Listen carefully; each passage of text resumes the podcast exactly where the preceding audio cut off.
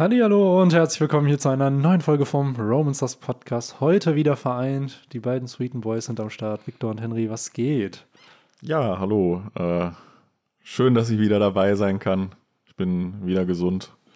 Vielen Dank für die Genesungswünsche auch an euch. Ich habe die Kommentare nicht gelesen, aber ich gehe natürlich stark davon aus, dass ihr mir alle äh, gute Besserung gewünscht habt. Und wenn nicht, dann, äh, dann fickt euch. Es gab so. mindestens drei Stück. Drei Stück gab es. Da, da, davon gehe ich safe aus, aber. Nein, ja. ist, ja, ist natürlich alles nur Spaß. Ähm, ja, natürlich. Äh, ja, aber ich freue mich wieder, wieder am Start zu sein.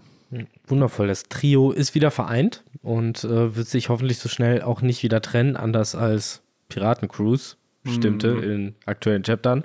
Ähm, ja, ich freue mich auch sehr, hier zu sein. Was geht bei euch? Boah, nicht viel. Ich habe eine Bionicle-Doku geschaut, von der ich euch eben schon erzählt habe.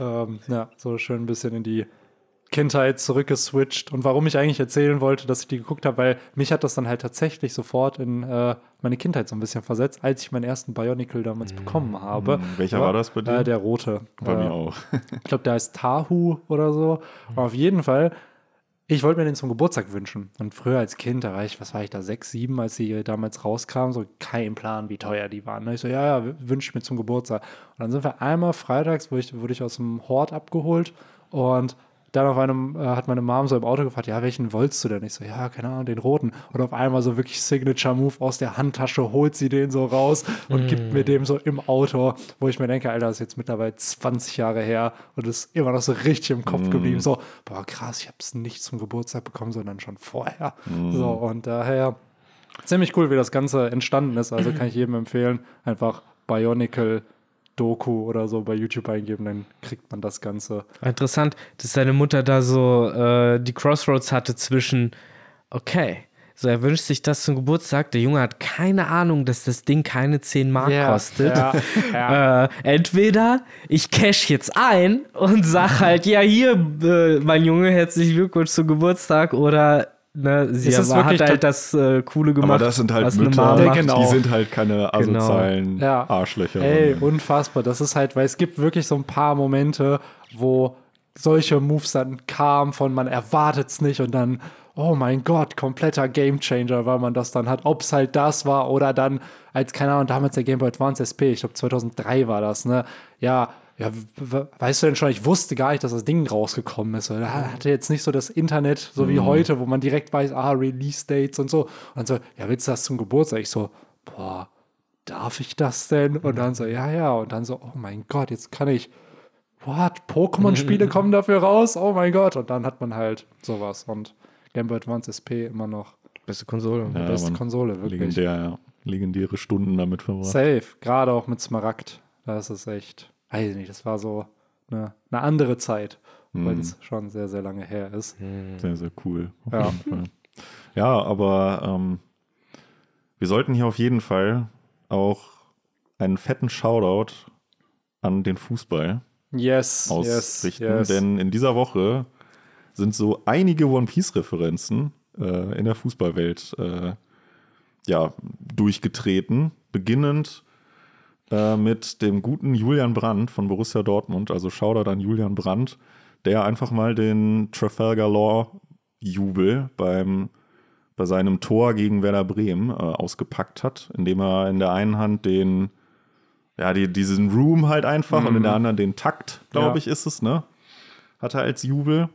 Und dann, nur ein paar Tage später, beim Champions League-Spiel zwischen Paris und Bayern, hat einfach die komplette Fanszene von Paris eine fette One Piece Choreo.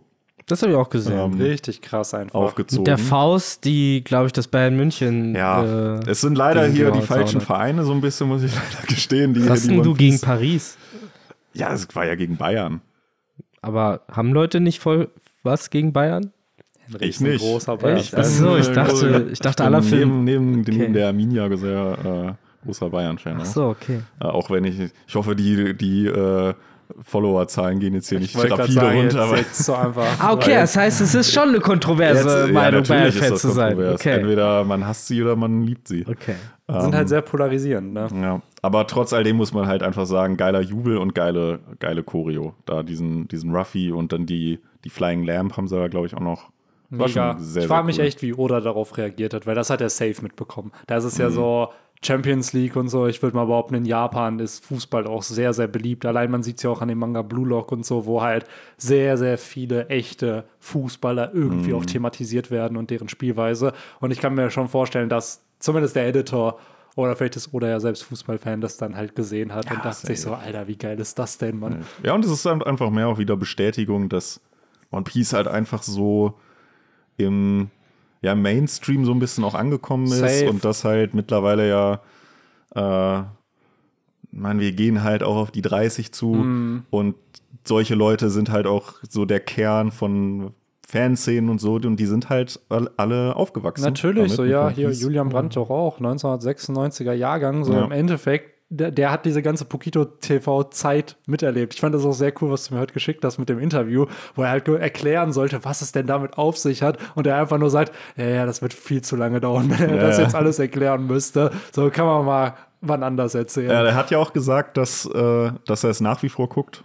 Ja, natürlich. So, und er hat ja auch selber gesagt, so Manga und so, also könnte ich mir auch vorstellen, dass er vielleicht den Manga liest. Also Ja, daher, weil. Shoutout hier an Ja, safe. der Podcast, der hört den bestimmt. Ey, ich finde es Wenn nicht, generell. dann tragt ihn an ihn weiter. Ja, äh, ich finde es an sich halt sehr, sehr cool tatsächlich, weil es einfach, ähm, es verbindet halt. So, Oda hat ja selber auch gesagt, die Story ist dazu da, damit Freundschaften entstehen. Und es ist halt wirklich dieses, wenn du jemanden triffst, mit dem du nichts zu tun hast und du weißt, die Person kennt One Piece, hast du automatisch ein Gesprächsthema, wodurch teilweise Freundschaften entstehen können. Kann auch sein, dass das die größten Bastarde sind, mit denen man dann redet, aber es ist halt direkt eine Möglichkeit da, um über was zu quatschen. Und das finde ich halt sehr, sehr cool, weil zum Beispiel mit meinem Friseur, Ibo, Shoutout, ähm, quatsch ich auch voll oft über Anime einfach beim Mhm. Haare schneiden. Da tauscht man sich so aus. Haben wir halt auch jetzt gestern, als ich da war, auch einfach direkt darüber gequatscht. Und er so, boah, das ist so heftig einfach, wie Mainstream das geworden ist. So. Und meine These ist ja tatsächlich, wenn One Piece in den letzten ein, zwei Jahren ist, ich will ja nicht wissen, wie die Fanbase explodieren wird. Also wie viele Leute dann One Piece lesen werden, Wenn sie wissen, nur dass damit sie beim ist. Finale dabei sein können. Also weil das wird, das, das One Piece Ding ist ja wirklich dieses Woche für Woche es lesen, Theorien craften, wie wir drüber quatschen, abnörden. Und wenn du dann beim Ende dabei bist, das ist ja wirklich ein historisches Ereignis eigentlich. Es wird wahrscheinlich in dieser Manga-Welt nie wieder sowas geben. So, und daher crazy. Daher bin ich auch sehr, sehr gespannt, wie die Community auch in den nächsten Jahren sich noch entwickeln wird.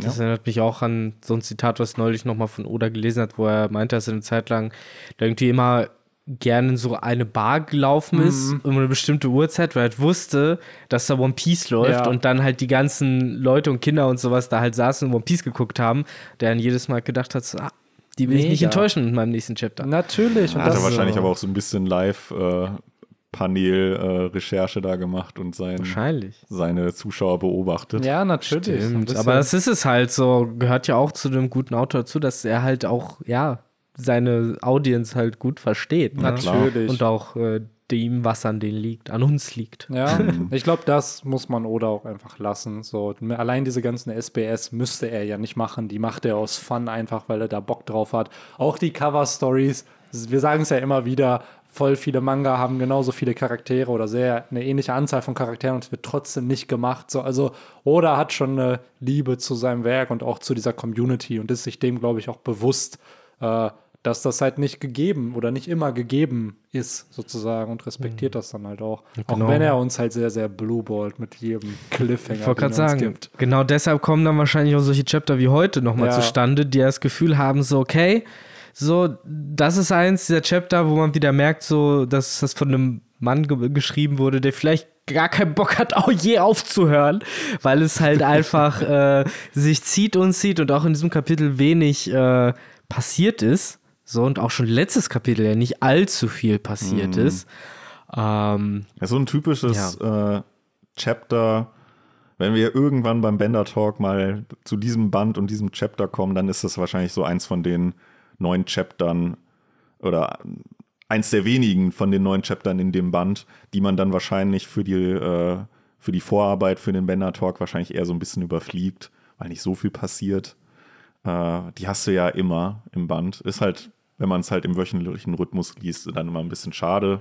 Aber das kennen wir ja mittlerweile. Ja, safe. Du hast in jedem Arc manchmal so ein bisschen dieses Setup-Chapter, mhm. Übergangs-Chapter. Wir dachten eigentlich so, ja, letzte Woche hat sich schon so ein bisschen angefühlt, auch wenn da eigentlich coole Reveals irgendwie drin waren, gerade auch mit dieser Erinnerungsblase.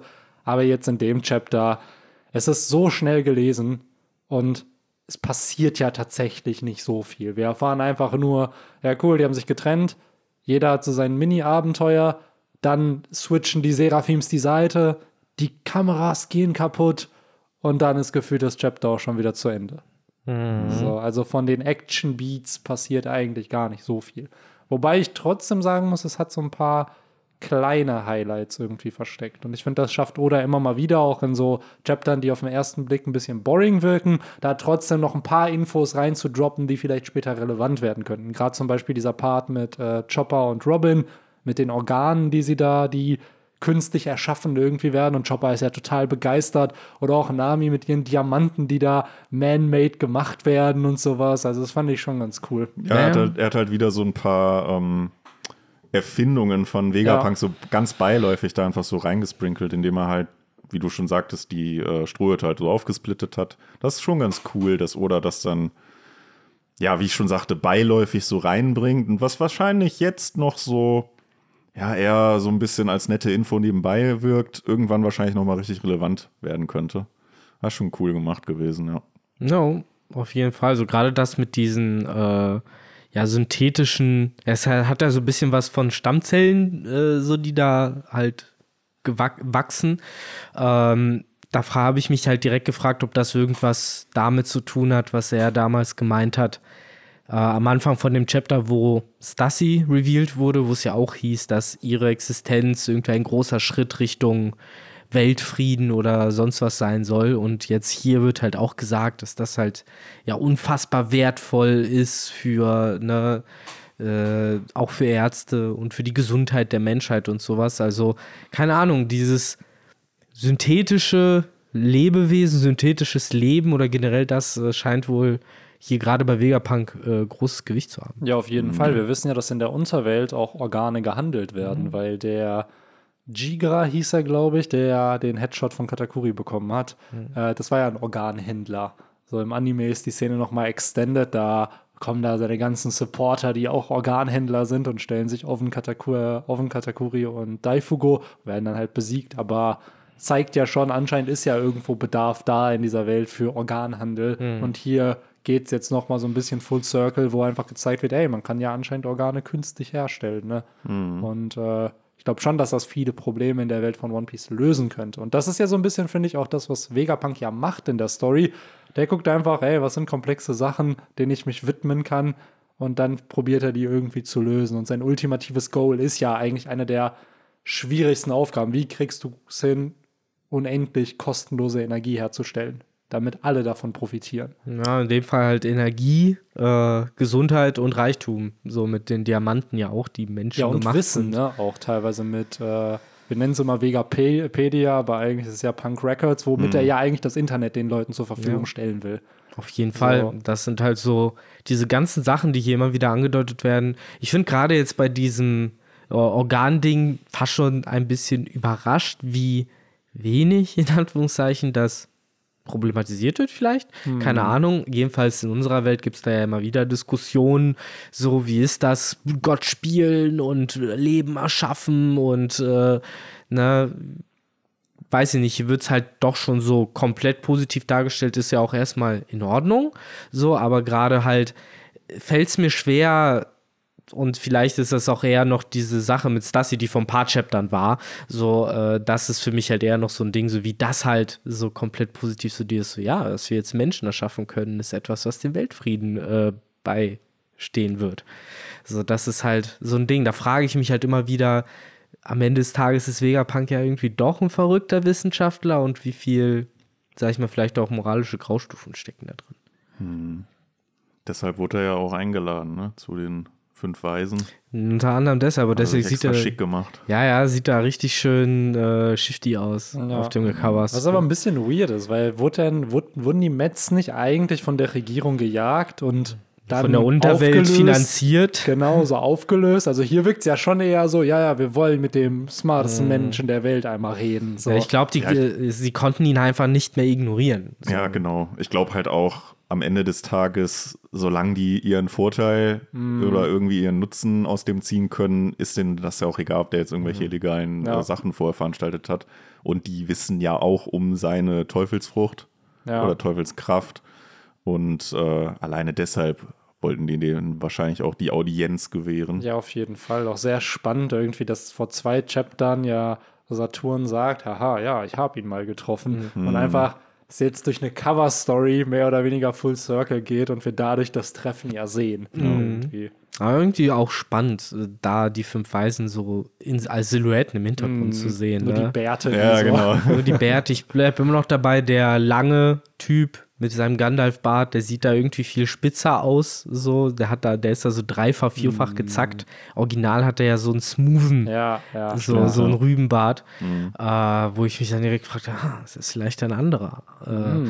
aber er hat einfach einen anderen, damals noch einen Anderen anderen Style. Bart. Ja. Style, aber generell, das muss ja schon so 40 Jahre her sein. Ich glaube, ja, das ist halt echt 30, schwierig. Ich- 40 Jahre her war die Gründung, ne? Ja, Dann gab's Mets und jetzt passiert Das das. ist halt genau das Ding. So, wir wissen, dass irgendwann Vegapunk vor über 30 Jahren an Kaido geforscht hat, aber zumindest auf Pankasat. Da glaube ich halt, gab es die Mets nicht mehr, weil sie da auf Pankasat waren. Da waren sie ja nicht auf dem Schiff. Wir wissen, dass das heißt, hiernach wird Vegapunk irgendwann Äh, forschen an Kaido irgendwie an und so. Kaido forschen, glaube Ja. ich zumindest. Ja, So, er wird weil- wahrscheinlich ab dem Punkt in den Dienst der Weltregierung. Genau, so, weil dann hat er halt auch Lun also es ist halt von, vom Timing her, ich glaube auch wirklich zwischen 30, 40 Jahren, irgendwo in der, in der Timeline war das halt alles.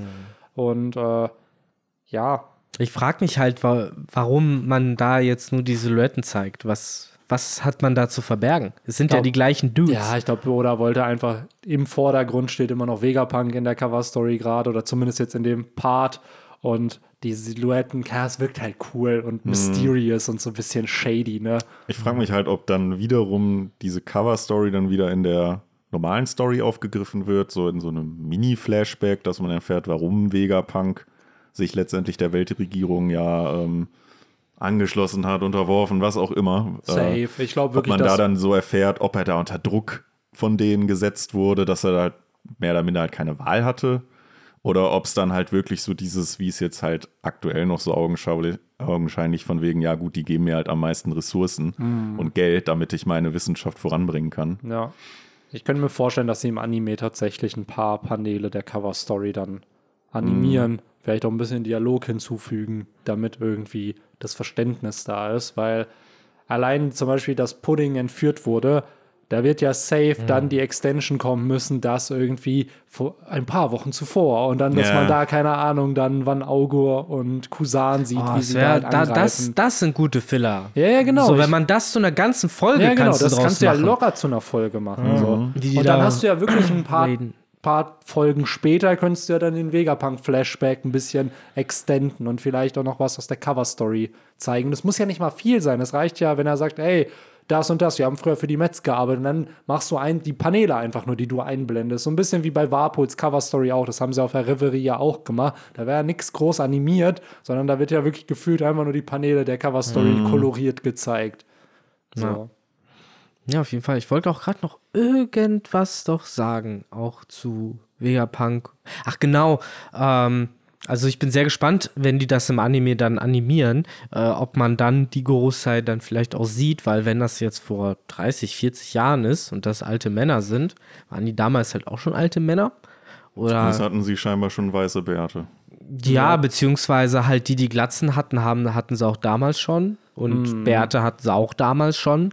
Äh, wir sehen aber ja trotzdem in der Welt von One Piece, so coole Leute da sind, die altern alle so. Dr. Kulea ist halt so die einzige, die mit über 100 Jahren halt natürlich immer noch wie 20 aussieht. Glaubst du, die Gorosei rufen sie manchmal so an? Ey, gib machst uns ein bisschen das von, deinem, von deinem Blut oder so ab, damit wir auch so jung Natürlich. bleiben können. Ja, aber ist das nicht auch so ein, so ein Gerücht von wegen, dass sie halt eigentlich auch schon 800 Jahre alt sind und so und schon dabei waren, als also das das gab ja in dem O'Hara-Flashback, da sieht man sie ja auch als Silhouetten. so bei dem Anruf mit Professor Kleeblatt und da haben wir auch schon halt, da, dadurch fing die Theorie erst an, wow, die sahen ja damals alle gleich aus. oh mein Gott, die müssen 800 Jahre alt sein. Und ja, es ist ja so ein bisschen die These, dass halt äh, Imu und die fünf Weisen an allen die Operation der ewigen Jugend irgendwie vollführt wurde und die halt seit Mhm. hunderten von Jahren schon am Leben sind. Aber ob das am Ende so ist, I don't know, keine Ahnung. Ich könnte mir auch vorstellen, dass das vielleicht wirklich einfach die hochrangigsten Politiker halt dann einfach sind und dann ausgetauscht werden von anderen Tenryubitu, die wenn sie gleich aussehen?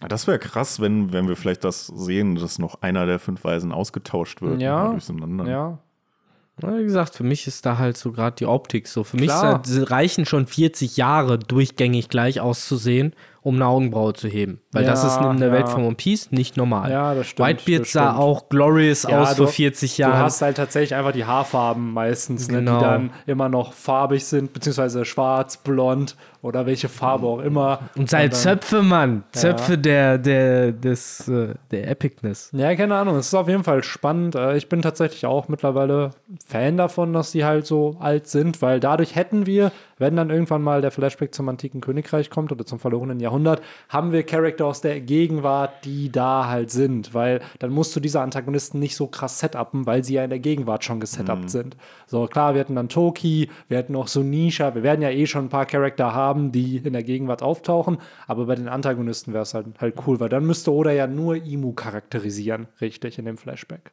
Falls den- Imu auch so ewig am Leben ist. So, ja, okay. Ja, ja. Jetzt weiß ich, was du Ja, meinst. so generell eben die Frage, wie das alles sich noch auflösen wird. Es kommen, es, äh, kommen ja gerade immer mehr seltsame Theorien auf, äh, welche Richtung das alles mit Imo geht und Ja. für was das alles stehen mag. Ob Skapagaban noch auftaucht. Immer, immer, Immer. Skopagaban.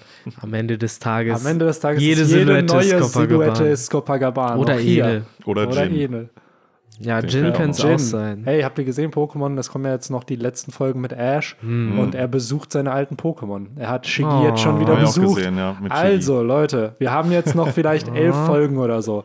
Wird Ash Taubos wiedersehen? Nach über 20 Jahren. Wird er sein Versprechen einlösen? Weil wenn Ash sein Versprechen mit Taubos einlöst, dann glaube ich, dass auch Jin wieder auftauchen wird in One Piece. Ja, ich sage, die letzte Folge läuft so ab, dass er zum einen geht er nochmal zum Dojo, um sein für ein paar Folgen gefangenes Rasaf zu besuchen. So daran Stimmt, erinnert er sich. noch, ja. Und dann endet die Folge in der Montage, wo er durch ganz Kanto reist, so die höchsten Berge besteigt, immer älter wird, bis er dann irgendwann so in so einem, keine Ahnung, auf dem höchsten Berg so, so ein kleines Silberberg. so eine kleine grüne Fläche findet und dort trifft er dann nämlich sein altes Smetbo wieder, was er gesucht hat. So und sagst du, dich, Das muss auch dich habe ich gesucht, Ja. weil an dich habe ich gedacht, aber das Taubers, was genau nebenan bei mir gewohnt hat, das Ist war das- mir zu anstrengend zu Ist das besuchen. Smetbo nicht sogar irgendwann dann nochmal vorgekommen? Also auch wirklich Jahre später? Irgendwie.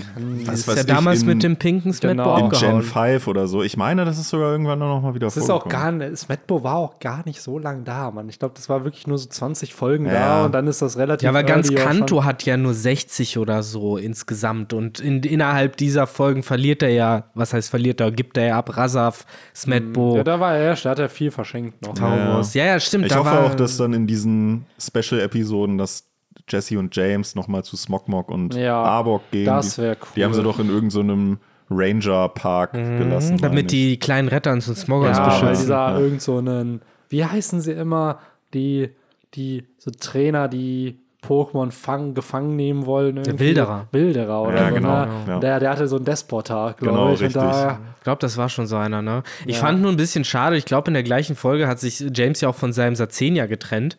Und das ist so voll unzeremoniell einfach nur so in den Wald weggedackelt. So, ja, geh. Okay. Echt, war das dieselbe Folge ich sogar? meine, ich glaube ja. nicht, dass es nicht, ja, es gab die Folge mit Sazenia, aber Oder ich glaube kann sein, dass es eine andere Folge war.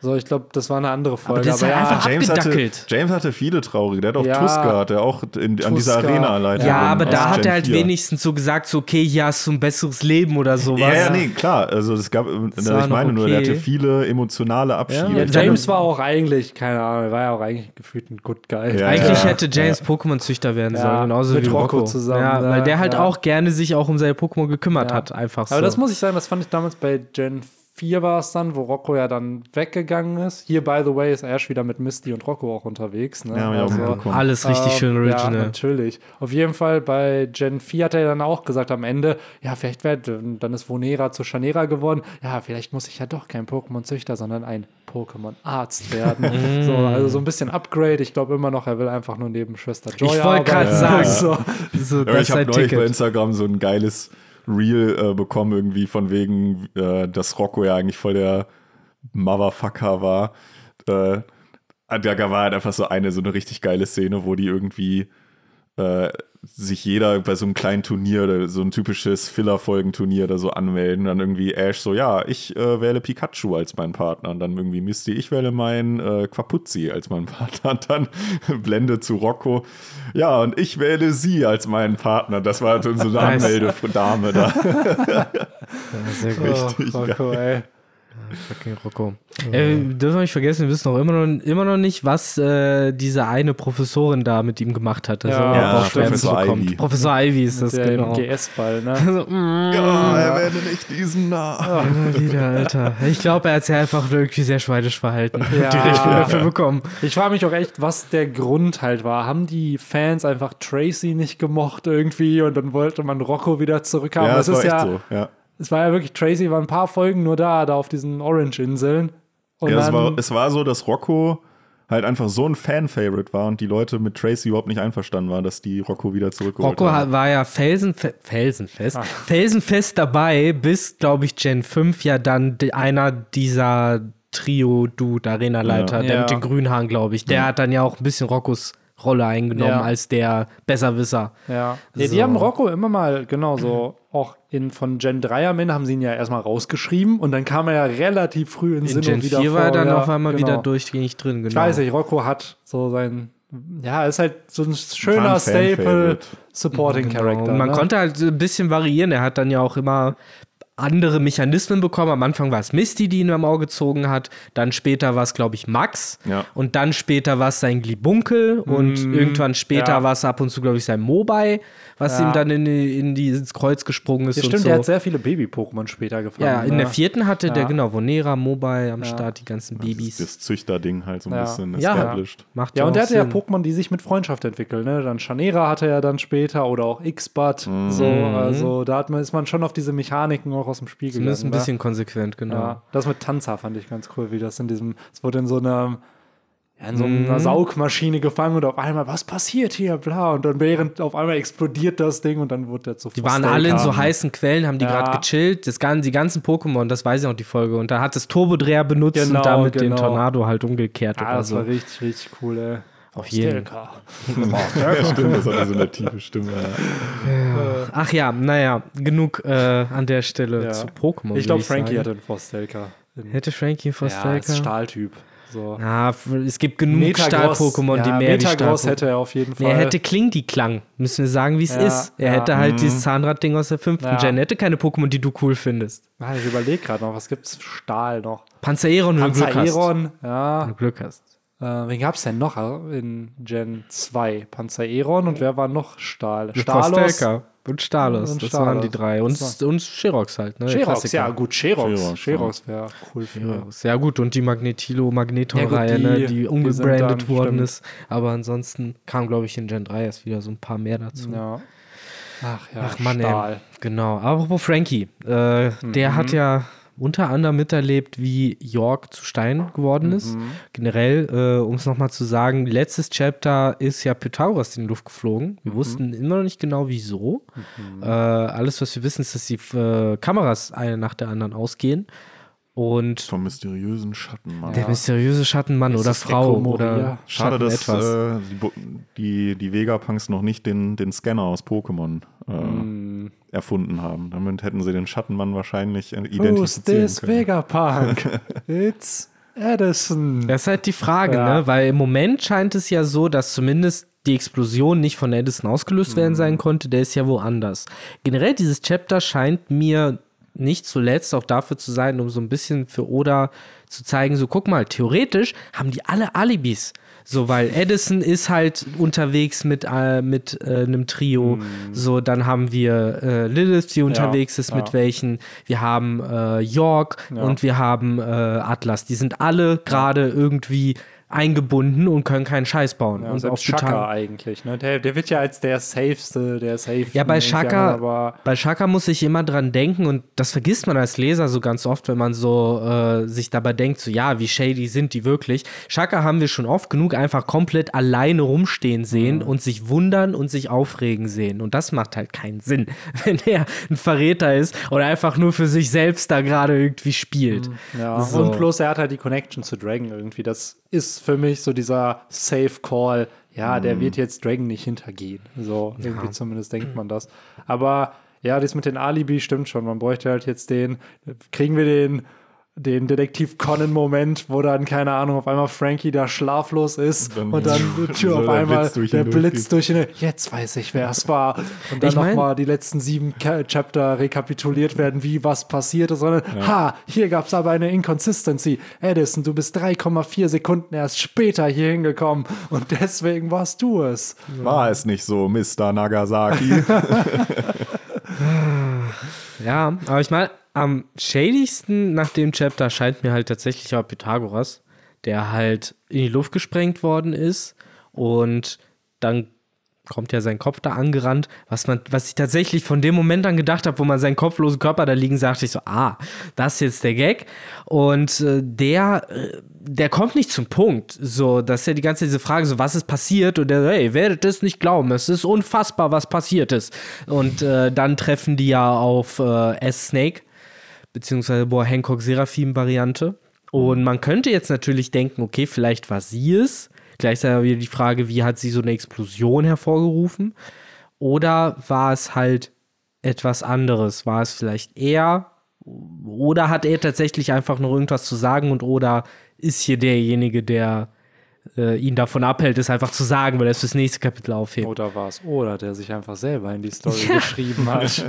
so ist es nämlich der Schattenanwendung, genau. Aber keine Ahnung, es ist mysteriös.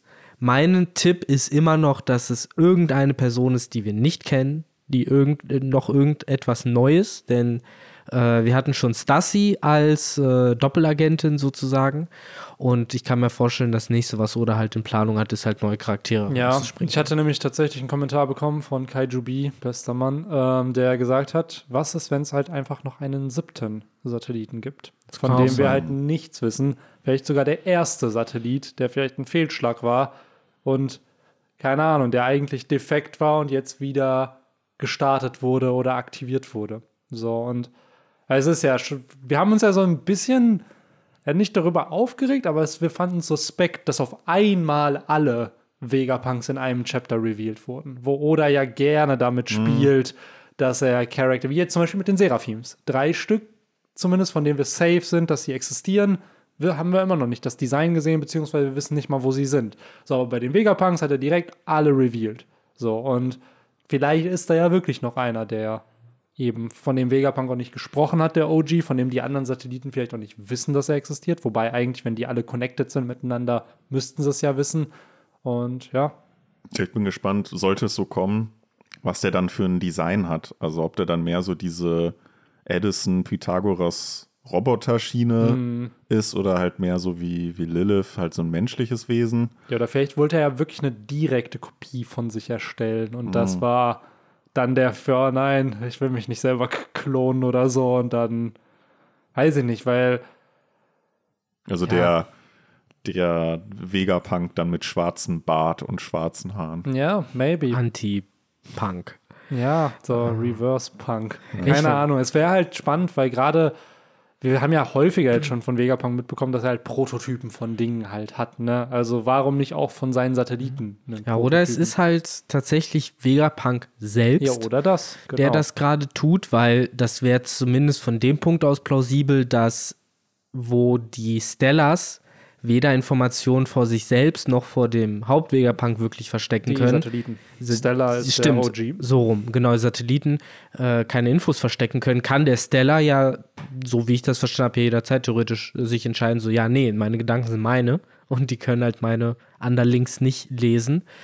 ähm, wird halt dann zum Beispiel klar machen, warum niemand weiß, was vor sich geht, weil der Vegapunk, der Original Vegapunk das halt alles macht. Warum? Mhm. Das wäre halt dann die Frage. Vielleicht geht es halt wirklich äh, darum, dass man halt eine Art Todesszene inszeniert, dass man halt der Weltregierung vermittelt, guck mal, die sind alle tot, alle sind draufgegangen, ihr müsst uns nicht jagen oder sowas. Mhm. Aber da finde ich halt auch komisch, warum man da jetzt so ein Drama draus macht und er da so diesen Alleingang äh, durchzieht. Zumal die am meisten ja immer noch die Leiche dann so gesehen von dem OG Vegapunk haben wollen. Und solange sie die nicht haben, wird auch die Weltregierung immer noch äh, das ganze Suspekt, äh, der das Suspekt vorkommen und die halt weiterhin nach dem suchen. Also ich glaube, die werden sich nicht zufrieden geben, wenn die da die äh, sechs Satelliten praktisch abgeschaltet, zerstört irgendwie vorfinden, dass sie dann nee. sagen, ja, okay, dann ist die Mission erfüllt. Da hast du recht. Ähm, außerdem, also ja, es kann schon sein, dass das der OG Vegapunk ist, weil, wie gesagt, Beweggründe könnten durchaus äh, stimmen. Außerdem haben wir ihn halt nicht gesehen in den letzten Chaptern. Andererseits wäre das dann irgendwie so, erst war er hinter Bonnie her, so, so von wegen, nein, geh da bloß nicht rein, bitte, bitte nicht. Und dann, ja, okay, jetzt ist sie drin, dann kümmere ich mich jetzt mal um meinen Scheiß und äh, äh, kill alle meine Satelliten. Das wäre halt auch so ein bisschen so krasser Turnaround. Ja, irgendwie. es ist halt so ein bisschen die Story auch jetzt künstlich in die Länge ziehen, anstatt einfach zu sagen, ey, ich schalte sie einfach alle gerade aus. Eben, so, warum nicht also, einfach ausschalten? Ja, ja. So, ich, vergesse, so. ich will aber auch nicht vergessen, wie wir am Anfang des Arcs immer noch Shakas äh, bedeutungsschwangere Aus Aussage hatten von äh, ne, heute werde ich sterben, mein alter Freund Dragon. Also mhm er zumindest geht ja irgendwie davon aus, dass das, mm. was wir gerade theoretisieren, halt eventuell noch passieren könnte. Ne? Ja, wir hätten ja generell die Frage, werden jetzt alle Satelliten mitkommen, mit dann jetzt auch noch Stassi und so, oder ist es wirklich einfach nur der OG Vegapunk oder eher auf einem Bildschirm, keine Ahnung. Ich kann mir so halt echt den OG Vegapunk höchstens in der Größe von Pythagoras Kopf vorstellen, so als das Ding ungefähr. Ja, ja das, der so, Apfelkopf so mehr, mehr wird schwierig. Ja, ist halt spannend, ne? Auch wie, wie sich es entwickeln wird. Luki ja und Eki kommen auch mit. Ja, viele, natürlich. das, sind, das sind die neuen Law und Kinemons. Ja, genau. Die einzigen, die dich mitkommen, also so, siehst du noch am Ende, wie die Sword-Einheit endlich irgendwann mal auftaucht. So, ja. nein! hey, was macht die CP0 auf einmal auf der 1000 Sunny? Ja. Genau. Ach, es wäre halt spannend. Und dann auf einmal, wer bist du denn? Und dann sitzt da halt Karibu, der da auch schon seit der Fischmenscheninsel. Ja, wobei, ja, den haben sie ja ein bisschen rum. verloren. Ne? Der ist ja dann, den haben sie auf der Fischmenscheninsel gelassen ne? und dann erst in Wano gab es die Reunion mit Stimmt, dem. Ne? Aber er ist gefühlt seit der Fischmenscheninsel irgendwie relevant. Stimmt, den, warte mal, den haben sie wieder mitgenommen, oder? Ja, ja, der hängt ja, da ja, rum. Ja. Der ist irgendwo. Da gibt es ja auch die These, dass der vielleicht den Vegapunk in seinem Sumpf gepackt hat und mit dem jetzt, keine Ahnung, auf der Flucht ist. Aber so gerissen stelle ich mir, also irgendwo klar, Karibu vielleicht vor, aber Vegapunk auch nicht so dumm, mm. dass er sich auf sowas dann. Vor allem, was hätte Karibu davon? Der muss ja da auch wegkommen. Ja. ja. ja. Klar, der ja. kann natürlich den als Druckmittel nehmen, so von wegen, ihr, ihr, nehmt mich bitte auch mit von der Insel, aber. Man kann natürlich immer, immer sagen, so alle haben Karibu vergessen. Karibu, der dort irgendwie auf eigene Faust äh, Eckhead erforscht hat und dann halt einfach von einem Fettnäpfchen ins nächste vielleicht gestolpert ist, dabei halt vielleicht mal die falschen Schalter oder so aus Versehen ja, oder mitgenommen hat. Die Tür hat er gefunden. Genau. Und, da und, dann hat er irgendwann gecheckt, so okay, scheiße, so hier sind diese ganzen Kameras und jedes Mal, wenn ich an so einer Kamera vorbeilaufe, kommt aus irgendeiner Tür so ein Kuma-Bot an. Das heißt, ich fange jetzt an, diese Kameras kaputt zu machen, wenn ich hier langlaufe. Ja. So, wer weiß weiß, vielleicht ist da einfach alles viel banaler. Ja, natürlich. Es ist einfach nur ein halt panischer sein. Karibu, der um sein Leben rennt. Hey, was ist das denn? Wechsel, das ist ein Schalter. Wie, okay, auf welcher Seite stehen die Seraphims? Auf Vegapunks oder nicht mehr auf Vegapunks? Nicht mehr Vegapunk ist dann meine Seite, richtig? Bestimmt. Ja. Es ist halt weird, ne? Berserk Mode activated. Ja. Ah. Ach, man, alle greifen alle an. Ach ja, das, ja, er das hat nicht oder sogar gesagt, es wird ein oh, dieses Jahr hier nennt jeder gegen jeden, aka so, so ein Battle Royale. Ist das nicht gefühlt hier ein halbes Battle Royale, was wir hier schon haben? Die Seraphims, die ihre Seiten switchen. Jetzt auf einmal die CP0, die die Seiten switchen wollen. Also schon so ein bisschen. Vegapunks, die auf einmal äh, viel äh, misstrauischer wirken mm. als am Anfang. Mm. Und irgendwie Es hat man gerade wenig Freunde da noch äh, für die Strohhüte. Beziehungsweise eigentlich ist es immer noch recht entspannt. Du hast es am Anfang auch schon gesagt, Benny, noch vor dem Podcast, glaube ich. So richtig Gefahr spürt man nicht, weil das Mächtigste, was dort gerade auf der Insel ist, sind die Seraphim. Und Lilith hat es hier nochmal unterstrichen mit, es sind die mächtigsten Wesen, äh, wir haben sie gebaut, um die mächtigsten Wesen zu sein. Nachdem Frankie sogar noch mit vollstem Vertrauen gesagt hat, kann ich die jetzt auseinanderhauen? Ja. So, was, wo ich halt wieder sage, Frankie, my man. Also so. 2005 Benny, der auch dachte, dass Sanji auf Skype hier stirbt, der wird wahrscheinlich die, Auf, äh, die Aussage von Lilith hier sehr, sehr ernst nehmen. Oh nein, wie will die Strohhutbande das nur hinbekommen? Nein, Frankie, tu's nicht! nein, Frankie, du wirst sterben. Aber genau. jetzt hier 2023 23. I don't think so. Es ist halt wirklich nach Wano Kuni, kannst du mir halt nicht erzählen, dass irgendwelche Pazifister, selbst wenn sie nach den Shishibukai-Designs sind, die ja aber schon besiegt wurden von der Strohhutbande, äh, jetzt irgendeine Gefahr mhm. darstellen. Vielleicht vor Wano, ja, jetzt Post-Wano irgendwie. Mhm. Ah, klar, ich muss sagen, ich habe Respekt und bin gespannt drauf, was passiert, wenn halt Kizaru und Saturn Garcia auftauchen. Das sind immer noch Figuren, da sage ich uiuiui. Mhm. Aber halt jetzt die Seraphim, die jetzt unmittelbar angreifen und da kommen wir auch so ein bisschen schon dazu, was am Ende des Chapters ja passiert ist, wo dann neben Luki und Deki äh, vorschlagen, dass man eine Allianz eingeht. Und mein erster Impuls halt die Frage, zu was? So, also als würden Ruffy und Zorro jetzt gerade nicht mit diesen zwei Seraphim zurechtkommen, so, weil 101 würden die es wahrscheinlich schon schaffen.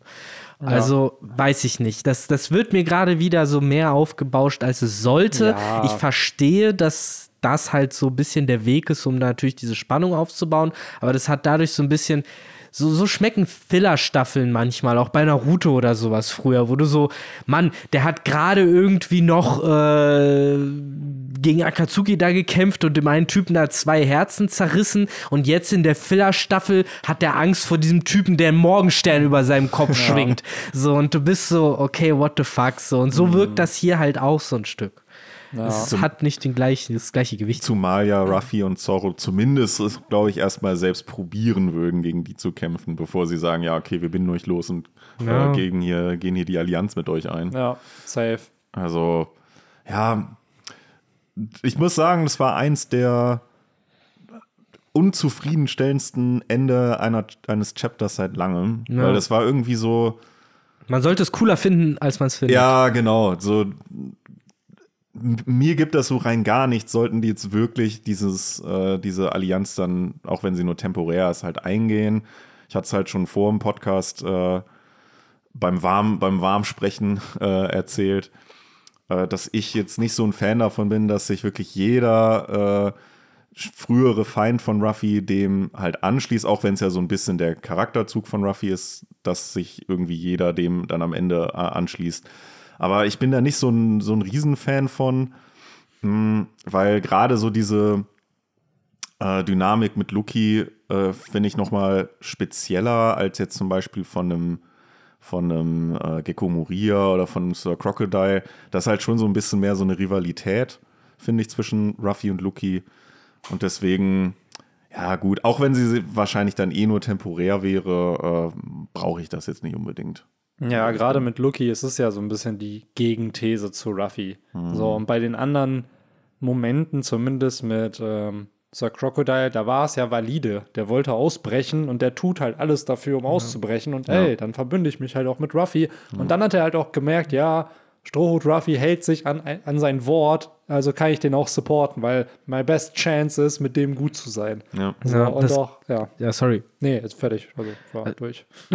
Aber das, das, gilt für viele dieser Zweckgemeinschaft, auch gerade auf Wimple Down, so, weil anders als Lucky waren das halt alles zurechnungsfähige Personen. Und bei Lucky hat man immer wieder, auch jetzt noch in den aktuellen Kapiteln, eigentlich so unterstrichen bekommen, so, der ist insane. Der kann nicht gerade ausdenken und ist halt potenziell gefährlich für seine Mitmenschen. Mhm, so, ja. und dass der jetzt diesen 180 Grad macht oder sagst so, ah, das Vernünftige wäre jetzt, wenn wir zusammenarbeiten, Strohhut. Das, das, das erscheint mir halt nicht glaubwürdig. Bei Gecko Moria wird es mir glaubwürdig erscheinen, genauso bei Crocodile, weil mhm. das halt Leute sind, die vernünftig denken können und halt ihren Vorteil sehen daraus, während ja, Lucky mir dafür zu fanatisch ja, erscheint. absolut. Und keine Ahnung, ich hatte den Gag gelesen, Ruffy stimmt nur zu, wenn wenn Lucky ihn als Kaiser anerkennt, dass das dann der Grund wird, wo er sagt. Weil Ruffy ja, das ja gar nicht weiß, dass er ihn nicht anerkennt. ne? Natürlich, das juckt den ja natürlich auch nicht. Ich fand die Idee dann einfach nur witzig. Only if you say that. Ja, Ja, ja. das So. muss schon sein.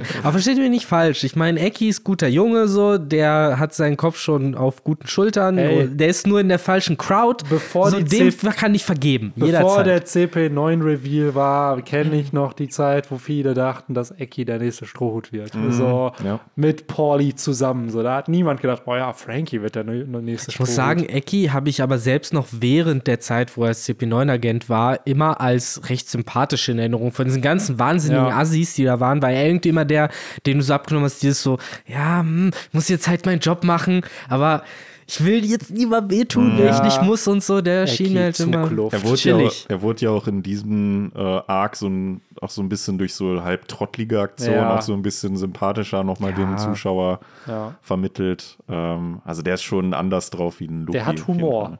So Ja. im Vergleich Ja, zu, genau. zu Lucky. Und Lucky ist halt wirklich sehr absolutistisch, sehr Kampfmaschine. Kampfmaschine. Es ist halt so, ah, ich habe einen Befehl, ich muss ihn ausführen. So Mhm. und Und anders als Lucky ja, der respektiert zwar Ruffy, aber will ihn ja nicht als, als Kaiser ansehen. Merkst du halt schon bei einem Eki gegenüber Zorro, dass der da schon auch irgendwie so ein bisschen ihm die, die Knie schlottern, sobald so ein Zorro vor ihm steht. Ich meine, er hat ihn ja vor dem Timeskip schon besiegt, ne? Mhm. So, und das Two on one. Hä? Im Two on Ja, one. Muss man aber sagen. Der hat Hilfe. ja, Durch den legendären Soge King. ja, natürlich. Hilfe in wichtig. großen Anführungszeichen. Ja, da müssen wir halt so kämpfen. oh, das war schon cool, auch gerade mit, äh, wo er dann ja zur Giraffe wurde, ey. Jo. Nächstes Jahr ungefähr. Nächstes Jahr. Im Banner Talk dann hier nochmal. Ja, boah, Richtig das schön. wär- brühfrisch. Das wird juicy. Ja, das hat Oda cool inszeniert damals. So Ja. eine, wie man eine Giraffe schon eigentlich ziemlich furchteinflößend äh, inszenieren kann. Ja, Das als ist cool gemacht. Schwertkämpfer dann so. Ja. Deswegen auch nochmal äh, der Shoutout zu vor ein paar Chaptern. Ich fand seine Awaken-Form immer noch nice. Ich finde, der sieht aus wie der bessere Kaido. Mit Ja, sah cool Riesenhals und dem Flammen da drumherum und so. Ich mag Eki. Ich mag auch seine Todesfrucht, auch wenn alle anderen sie immer auslachen. So, Das ist halt der Joke so ein bisschen in der Community. Ne? So, Ja. was willst du machen? Dich in eine Giraffe verwandeln? ja, aber ich finde, da gibt es noch lächerlich, lächerlichere Sachen. Was willst du machen? Mich in eine Flagge verwandeln? Was willst du denn machen? Weiß ich nicht. Ja, Diamante war echt schon ein bisschen. Der Diamante war Diamante lächerlich. war schon ein bisschen so, das wurde als dramatischer gemacht, als es ist. Ja, oder Treble, der Treble, größte ja. Pity überhaupt, wo alle dachten, boah, der hat eine Logia. Und dann dieser Reveal kam, was? Der hat gar keine Logia, das ist einfach nur sein Schleimday und eigentlich ist das voll der Krüppel einfach. Mhm. Also, der war ja, ja, Ja, äh, der war wirklich dieses Beispiel von so, da ist halt in dem Mann ein kleiner Mann drin, Ja, der den genau. Mann steuert sozusagen. ja. Ja, wer weiß, vielleicht wird das ja auch hier auch bei den Vegapunks nochmal relevant. Wie gesagt, Pythagoras hat ja schon seinen Kopf verloren. Und wer weiß, vielleicht steigt dann ja auch irgendwann aus unserem Stellar Vegapunk auf einmal nochmal so ein kleiner Vegapunk raus, der den die ganze ja. Zeit gesteuert hat. Ich bin der wahre Vegapunk. So nämlich. Aber der Pythagoras-Kopf, als er dann halt getrennt war von seinem Körper, hat mich dann eigentlich eins zu eins an Edison erinnert. Ja, So. so ein bisschen, ne, mit, mit dem Gesicht halt und dadurch, dass halt so dieser Kopffüßler Oh, ist. oder es kommt der Reveal. Es ist nicht einer, es sind zwei Verräter. Immer möglich. Weil das hatte Oda noch nicht. Meistens hat er ja immer, du hast einen Verräter auf der Seite der Guten, du hast einen Verräter meistens auf der Seite der Bösen. Du hattest es halt mit äh, Rocinante und Vergo, so, wo beide bei der Marine waren. Einer aber, beziehungsweise einer Doflamingos Bande infiltriert hat, der andere die Marine infiltriert hat, so und dadurch so ein bisschen dieses Spiel war, halt beide sind undercover. Dann hast du Kanjuro und Denjiro, wo halt beide die jeweils andere Partei infiltriert haben. Und hier haben wir ja jetzt schon den Guten mit, oder die Gute mit Stassi gehabt, die auf der Seite der Bösen war, aber eigentlich für die Guten kämpft. Ich überlege gerade, äh, nach dem Schema hatten wir denn dann auch bei Water 7 einen Bösen, der zu den Guten ging? Weil wir hatten ja sehr, sehr viele, die dann von den vermeintlich Guten zu den Bösen Ja, gegangen doch, du hattest die Frankie Family, die dann sozusagen dann zu den Guten wurden, weil die, Die wurden ja auch her, auf Lobby. Ja, die haben die Seiten geswitcht, genau. Aber die Frankie Family wurde ja gerade am Anfang des Arcs ja auch direkt von Ruffy, Zorro, Ja, Chopper stimmt. und so und Sanji. Der, alle, die vier waren auf jeden Fall da und haben die ja verprügelt. Aber und zumindest zerstört. haben die ja niemand verraten, als sie sich auf Ruffys Seite gestellt haben. Nee, nee. Ja. Nee, ich meinte halt nur, wenn er mit diesem richtig jetzt wie in den zwei Cases, wenn er einen Verräterplot richtig aufbaut. Klar, Ines Lobby oder Water 7 hat halt diesen, hey, das war der Beginn davon. Wer war der Böse? Äh in der Syrop Village, wo Captain Black der vermeintlich stimmt. Gute war, der dann ja. böse. Wer war da der, der Gegenpart? Ja, ja Lysop theoretisch. Lysop, dem alle halt dann nicht geglaubt haben. Genau, das war's ja. Da waren die Stakes halt auch noch kleiner. Ja, ja das stimmt. Trotzdem, oh Alter, die wären alle krepiert, wenn die Strohhutbande da nicht hingekommen wäre. Die, mhm. die hätten die alle abgeschlachtet. Wäre der Masterplan von Captain ja, Black. Beziehungsweise auch in der deutschen Fassung hätten sie sie alle besiegt. entführt. entführt. Immerhin nicht verschleppt, ja. ja. Verschleppt und entführt, ja. so nämlich, und verkauft. Was halt fast schon darker ist, als einfach nur irgendwann ja, versklavt. Irgendwo ist das ganze Ushia-Volk noch. Und arbeitet jetzt als Sklaven. Ja. Mm, und Dors Familie auch und sein ganzes Land. Ja. By the way, äh, was wir letztes Mal noch nicht erwähnt hatten, weil jetzt wird jetzt in dem Chapter tatsächlich nicht mehr thematisiert, nämlich der gute Bartholomew Speer und sein Flashback oder seine Erinnerungen, mhm. dass sich das Ganze vielleicht auf God Valley abspielt. Weil vom Timing her wird es halt passen. So, er wirkte ja in diesem Flashback so zwischen, sagen wir mal, sieben und zehn Jahren alt, vielleicht mhm. ein bisschen älter. So, und God Valley war halt vor 38 Jahren und äh, oder der God Valley Zwischenfall und vor 47 Jahren ist er geboren. Also passt zumindest das Timing, dass halt äh, er vielleicht ein Sklave auf God Valley war. So und ich verstehe halt immer noch nicht, warum ist so, also klar, God Valley war halt schlimmes Ding anscheinend, ja.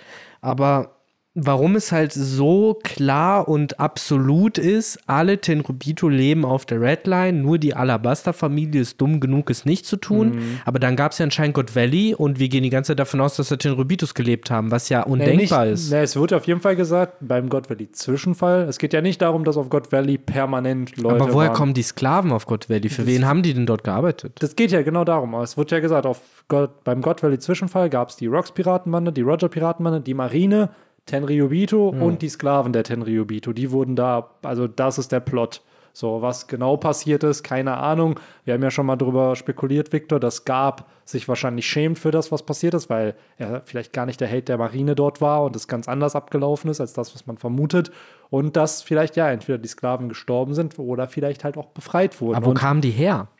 Warum ja, sind die auf Tenryubito? Gut, also die sind wahrscheinlich einfach mitgenommen worden von den Die reisen ja immer mit ihren Sklaven. Also Tenryubito sind freiwillig nach God Valley gegangen. Genau, ich schätze mal, dass God Valley vielleicht früher einfach ein Ferienort war und Rox den geradet hat einfach. So im Sinne von, ey, ich will König der Welt werden. So, und dafür muss ich irgendwas gegen die Tenryubitos machen. So, weil wir wissen ja auch, dass Kaido ein Hate gegen Tenryubitos hat, laut seinem Flashback. Daher, was sich da genau dann abgespielt ist, ist halt schwierig. Es wäre halt, oder Wissen wir halt einfach nicht. Aber ich fände es halt interessant, wenn Bear irgendeine Connection dazu hätte und dadurch vielleicht auch die Motivation hatte, weil er da vielleicht gesehen hat, wie mit Sklaven, also wie was passiert, dass dann seine Motivation da war, ey, so kann es halt in Zukunft nicht weitergehen.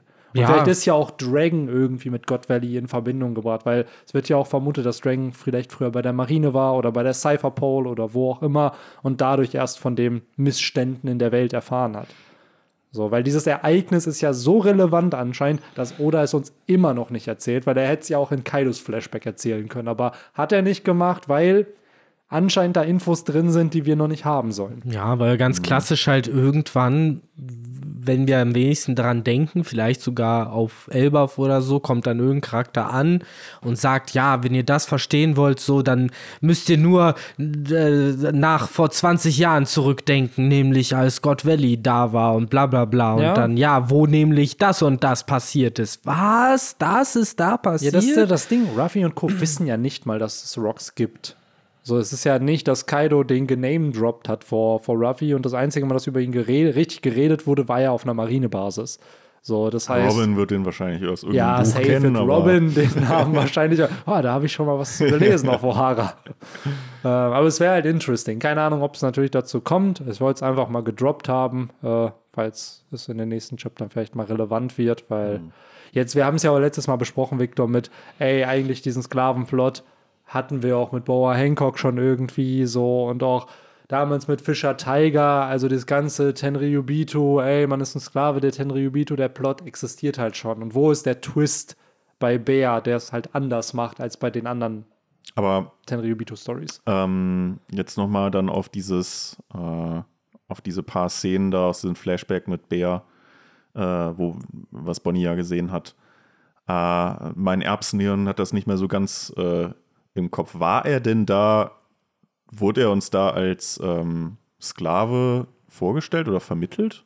Also ist es überhaupt klar, dass er da ein Sklave war? Die Implikationen sind halt da. Ne? Er ist ja geflüchtet und dann laufen ihm ja Leute hinterher und sagen so, ey, komm zurück, wir wollen nicht auch bestraft werden. So, und mhm. du siehst dann ja die Köpfe der Tenryubitos und diese Silhouette von so einem Schloss irgendwie, wo dann die These ist, ja gut, er ist wahrscheinlich abgehauen, weil er, mhm. er sagt ja auch, er will lieber sterben, als da wieder zurückzukehren. Und dass die anderen Sklaven ihn dann halt irgendwie zurückgeschleppt haben. Die haben ihn ja dann verprügelt und, ja, äh, okay, ja. das macht Sinn. Heißt dann aber, dass Kuma wahrscheinlich zu irgendeinem Zeitpunkt seinen kompletten Oberkörper ausgetauscht hat, weil das Tattoo hat er ja nicht mehr. Ja. Ist auch nicht überklebt, ja. wie bei den anderen. Das heißt. Das ist genau das Ding, ne, mit diesem Tattoo auch, so wo, falls er eins hat, ne, aber eigentlich auf dem Rücken haben es alle. Genau. Alle hatten es auf dem Rücken oder auf der Brust. Ja. Aber gut, wir haben Kumas Rücken noch nicht gesehen. Wir mhm. haben den noch nicht gesehen. Also tatsächlich kann es sein, dass er es hat. Wir haben ja nur die Schulter gesehen, die Zorro da kaputt gehauen hat. Aber ja, an sich. Ja, und wir haben seine äh, Brust gesehen, als er dann im Flashback bei Bea, äh, bei Vegapunk ja, äh, ja. auf dem Zimmer, ja, da in dem Zimmer da saß. Hat er, ein hat er das Symbol der Sonnenpiratenbande auf seinem Rücken? Wer weiß. Ja, keine Ahnung. Ich werde es auf jeden Fall, oder ich finde es halt sehr, sehr interessant, weil eigentlich dachten wir, dass es in diesem Chapter vielleicht ein bisschen weitergeht. Mhm. Nee, aber, aber es wird halt nicht. dieses Mystery aufgebaut. Ja. Ne? Und wie wir gesagt haben, die Karten werden neu gemischt. Ja. Es werden einfach nochmal die Strohhüte jetzt in Pärchen und Drittelchen äh, verteilt. Was wäre ein One Piece Arc, wenn nicht die Strohhutbande irgendwie getrennt wird? Ne? Mhm. Ja, diesmal haben sie es ja sogar halbwegs freiwillig gemacht, ne, um ja. das alles so zu durchsuchen. Ich bin mal gespannt, welche Teams jetzt in welcher Form noch irgendwie Action abkriegen. Wir haben ja jetzt äh, Lysop und Frankie sind die einzigen beiden Strohhüte, die da zusammen mit, mit wem waren die unterwegs? Mit, mit Lilith. Mit, Lilith, mit Lilith und jetzt ist Pythagoras dabei, ne? So, ja, und York war ja auch noch dabei. York, Stimmt. York ist versteinert, aber da ist ja zum Glück. Das ist eine große Gruppe. Ja, aber zum Glück nur ein Seraphim am Start, ne? Wo ist äh, S. Shark? Der ist ja, nicht der aufgetaucht nicht im Chapter. Wir haben ja gezeigt. immer noch Robin und Chopper, ja. die zusammen mit äh, York unterwegs sind. Nee, nicht York, sondern Atlas. Mhm. Und dann haben wir ja noch Team Cake Island mit Sanji, Stassi und Jimbei. Stassi, Sanji ja, und, und Jimbei und dann haben wir noch Nami Edison und, und, Edison. Und wer ist da noch dabei? Brooke, Brooke, Brooke genau. Ja. Ganz schön viele Teams. Eben, ja. viele kleinere Teams. Da kann man aber gespannt sein, welche davon jetzt nochmal Action kriegen, welche ja. vielleicht in ein, zwei Chaptern schon wieder zusammengeführt werden. Ja. Finde ich aber funny, wie halt Oda gerade wirklich Team Whole Cake Island da gebastelt hat, weil Sanji spricht sie ja auch an in dem Chapter, hey, du warst doch auch auf der Tea Party mhm. am Start. Übrigens da ist sie gar nicht richtig drauf eingegangen. das einzige Team auch übrigens ohne einen äh, Vegapunk dabei, ne? Da mhm. soll Stassi wohl ausreichen. Ja. Während Frankie und Lysop halt gleich zwei mitbekommen haben. Ja gut, stimmt, stimmt. Ja, einer von den äh, drei Teams, die jetzt noch nicht irgendwie in Action verwickelt sind, werden ja mit Sicherheit den, den S-Shark noch zu ja. sehen bekommen. Vielleicht Robin und Chopper. Ja. Mit äh, Atlas zusammen. Dann ja, kann sie Redemption haben. Vielleicht werden die anderen drei noch irgendwo mal thematisiert. Ja, stimmt. Ich finde es übrigens lustig, äh, wie immer wieder diese, die ja eigentlich nur zur übertriebenen Darstellung in Cartoons genutzt werden, wie in dem Fall jetzt die ähm, die Berry-Augen von Nami oder auch damals die, ähm, die Blut äh, Nase von Sanji, wie so eigentlich nur übertriebene Darstellungen doch irgendwie realisiert werden von anderen in, den, in der Welt und äh, auch irgendwie so einen gewissen Einfluss haben. Und hier ja Edison auch praktisch reagiert, ja, wie, wie ist denn das möglich, dass deine Augen zu sich ver verändert mhm. haben? Das Fand muss ich, erstmal erforschen. Ja. ja. ja, wobei Edison ja auch sehr besorgt darum ist, dass er da gerade komplett ausgeraubt wird. Mhm. Und aus irgendeiner Art und Weise wird Nami wahrscheinlich auch um diesen Schatz gebracht werden, früher oder später. Ja, sie hat, ja hat sich fast noch nie hinbekommen. Aber sie hat den Sack da ja sogar wieder liegen lassen. Das habe ich irgendwie nicht verstanden. Ja, weil es zu schwer ist. Ich muss mein Dorf fragen. Ach nee, es wurde schon freigekauft. Katsching, Katsching, ja. noch besser. Ja. Reingewinnen. Ach ja, ja ich bin gespannt, äh, welche Teams, wie gesagt, da nochmal Action bekommen. Mein mhm. Tipp ist halt irgendwie auf dem Robin und Chopper Team. Ich weiß nicht wieso, aber bei denen habe ich irgendwie am ehesten das Gefühl, während ich glaube, dass Nami, äh, fuck, mit wem war die noch? Genau, Brooke. Nami und Brooke, die werden wahrscheinlich ein bisschen mehr Ruhe haben da außer Edison wird sich dann dam, dam, dam gegen sie stellen. Mhm. so, aber glaube ich irgendwie nicht. Mhm. Ähm, Bleibt spannend. für mich ist eine der größten Fragen halt, die dieses Chapter nicht so richtig beantwortet worden sind, und zwar weniger aufgrund von, oh, oder macht es, oder macht es mysteriös, sondern mehr aufgrund von, äh, warte, wie war der, dieser Dialog jetzt gemeint? Das ist halt immer noch dieses, was hat Pythagoras in die Luft gesprengt? Und daraufhin siehst du es Snake, wie sie halt York versteinert. Und das, was Pythagoras nicht aussprechen konnte, wo er da meint, so, oh, ihr werdet es mir nicht glauben, es ist unfassbar. Meint er damit dann es Snake? Ist das das Panel, wo man sie sieht, die Antwort auf die Frage? Maybe, Oder vielleicht war es einfach der ist es, ist es halt eben jemand anders.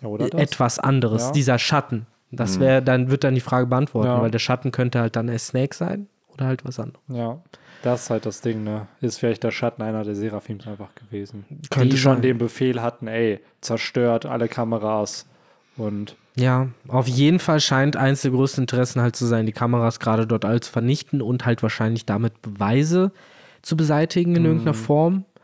Äh, und dann halt die große Frage, ja, was genau für Beweise? Weil, welche Tat soll hier verschleiert werden?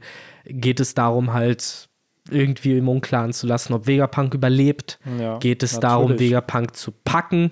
Also es ist vielleicht immer noch Feinde von Vegapunk. Ja, und auch einfach dieses Wissen, also dass halt Shaka in dieser Zentrale halt auch ist, also dass da die Überwachung da ist, weil das wird ja alles gekappt gerade. Genau. Das heißt, Shaka ist eigentlich gerade wirklich nicht zu nichts zu gebrauchen, weil er halt keine Infos bekommt, ne? Mhm. Ja, nicht so richtig, stimmt. Der wird da gerade ein bisschen lahmgelegt in Ja. seiner Schaltzentrale. Hätte mal ruhig mitgehen können. Ja, wobei, Ja. der ist ja bei Ruffy und Zorro. Der ist bei Ruffy Wobei- und Zorro, ne? Naja, vielleicht, ich kann mir auch vorstellen, dass der vielleicht dann auch kämpft äh, gegen, mit zusammen mit Zorro und Ruffy. Also vielleicht sieht man da noch irgendwas Unerwartetes, äh, wo man die Satelliten jetzt eigentlich nicht äh, für eingeschätzt hat, dass Ja. die auch kämpfen können. Ich glaube, der setzt die Maske noch irgendwann ab. Ah, der ist nichts drunter. Nee, da ist kein Kopf drunter. Nee, Du siehst aus wie ein junger Dragon. natürlich. ja. Ah, Mann, ey. Ja, es wäre spannend, was, was da. Weil Ja. dann, ist, dann ist der Schatten wirklich der, der andere von, von Daft Punk. Das, das sind ja zwei. Dann ist das der, der Silberne oder Ja, so. maybe. Das ist nämlich dann der Prototyp, der erste. Genau, der ja. Gescheitert ist. Hey, da ist Chaka. Nein, das ist nicht Chaka. Ich Ja. frage mich halt immer noch, wenn es einer der Satelliten sein soll, wieso? So, weil deren Interesse muss sein, dass der Stella überlebt. Das ist ja deren Lebensgarantie auch so ein Stück weit.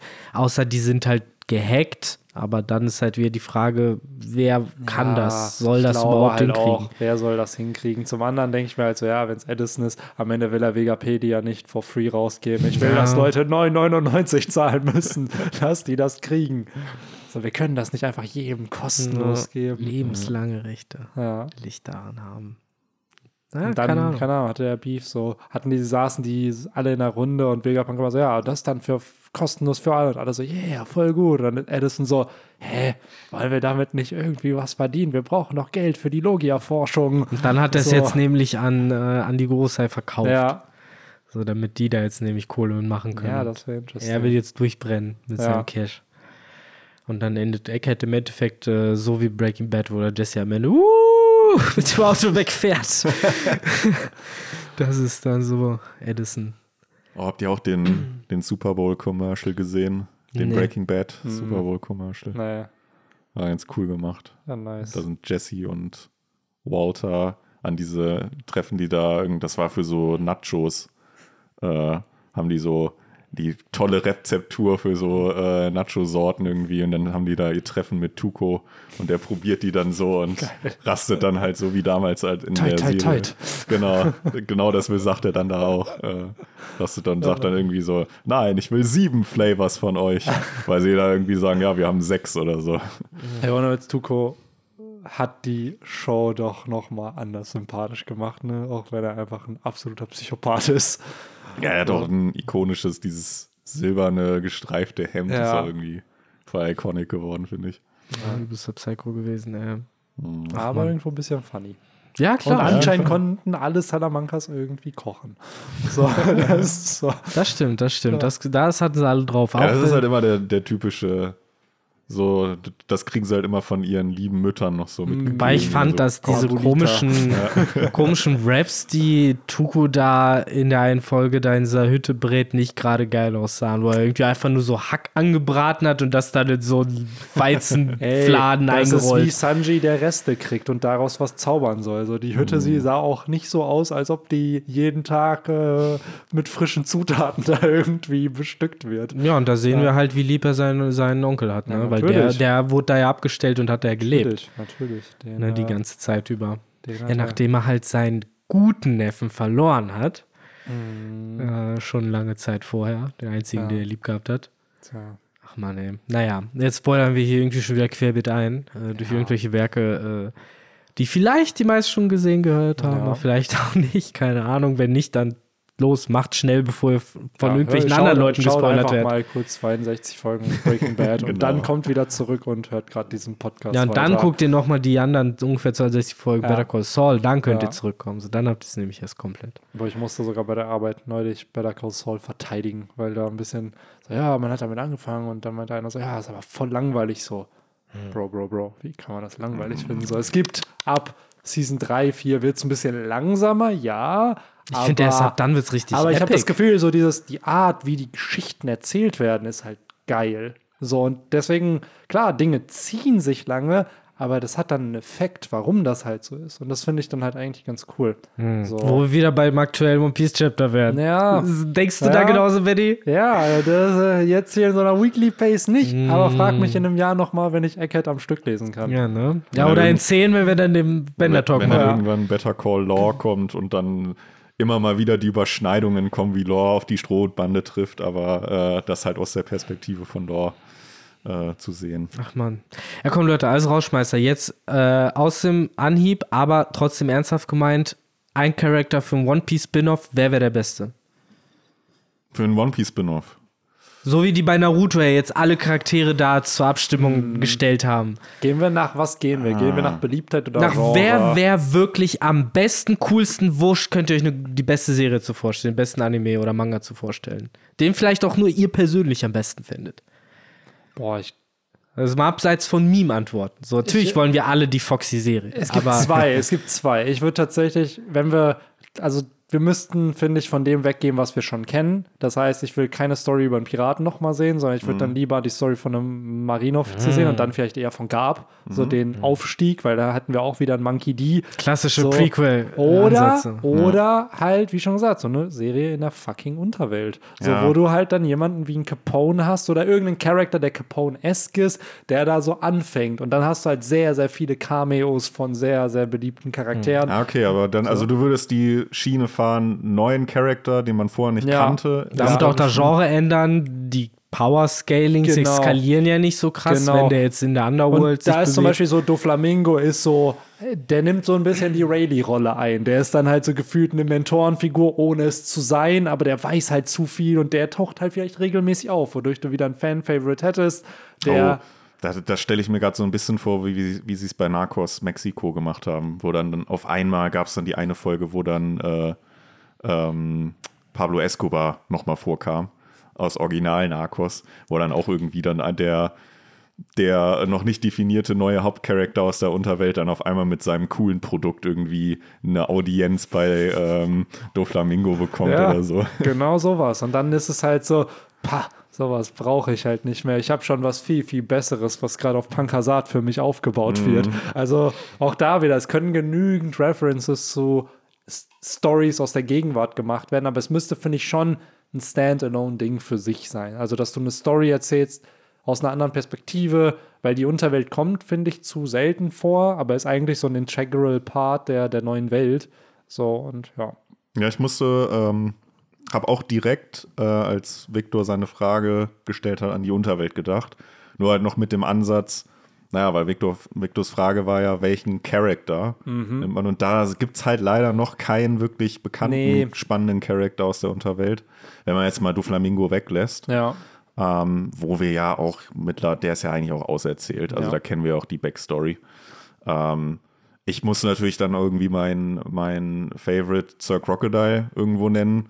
Der hat, glaube ich, schon noch immer eine sehr spannende ähm, Backstory, die nicht wirklich behandelt wurde, wie wie ist er äh, zur Barockfirma gekommen, was hat er halt vorher gemacht. Der kennt ja, wie gesagt, auch, der weiß ja von, von Pluton.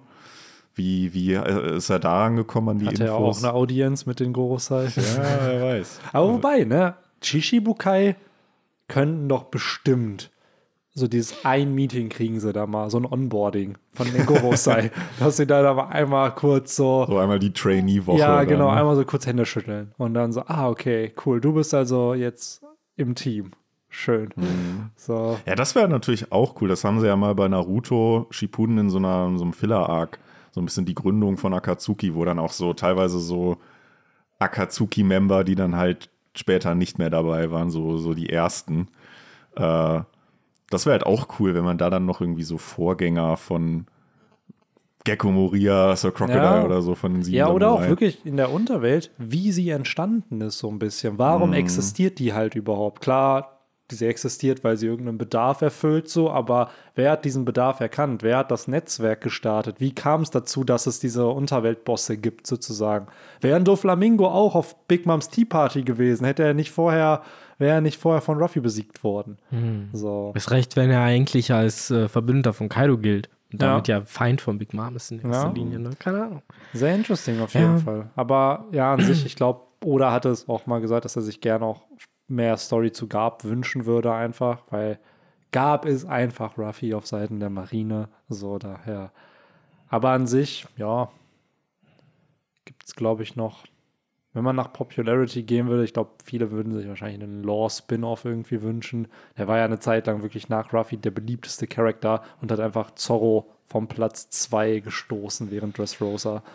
Daher. Oder halt vielleicht wirklich so ein bisschen Origin während des goldenen Piratenzeitalters. Ey, wie war da das Machtgefüge? Wie sind die Yonko entstanden? Wie, also dass man so ein bisschen diese Zeit kurz vor Rogers Exekution und ein bisschen danach dann sozusagen durchgeht. Das wäre so mein Ein Ansatz, weil ich habe direkt irgendwie an King gedacht und ich fände es ganz interessant, wenn man halt einfach so sein Leben mal verfolgt. So, wie lief das mit den Lunarians so? Zwar andeuten nur und dann halt trifft er auf Kaido, was wir auch schon da kennen und dann halt, wie genau du sagst, wie sich das halt formiert, wie sich da so die Nachrichten um die Welt geschickt werden, so, ah, nach Gold Rogers Tod ist jetzt hier und da und dort und jetzt müssen wir uns neu formieren und so.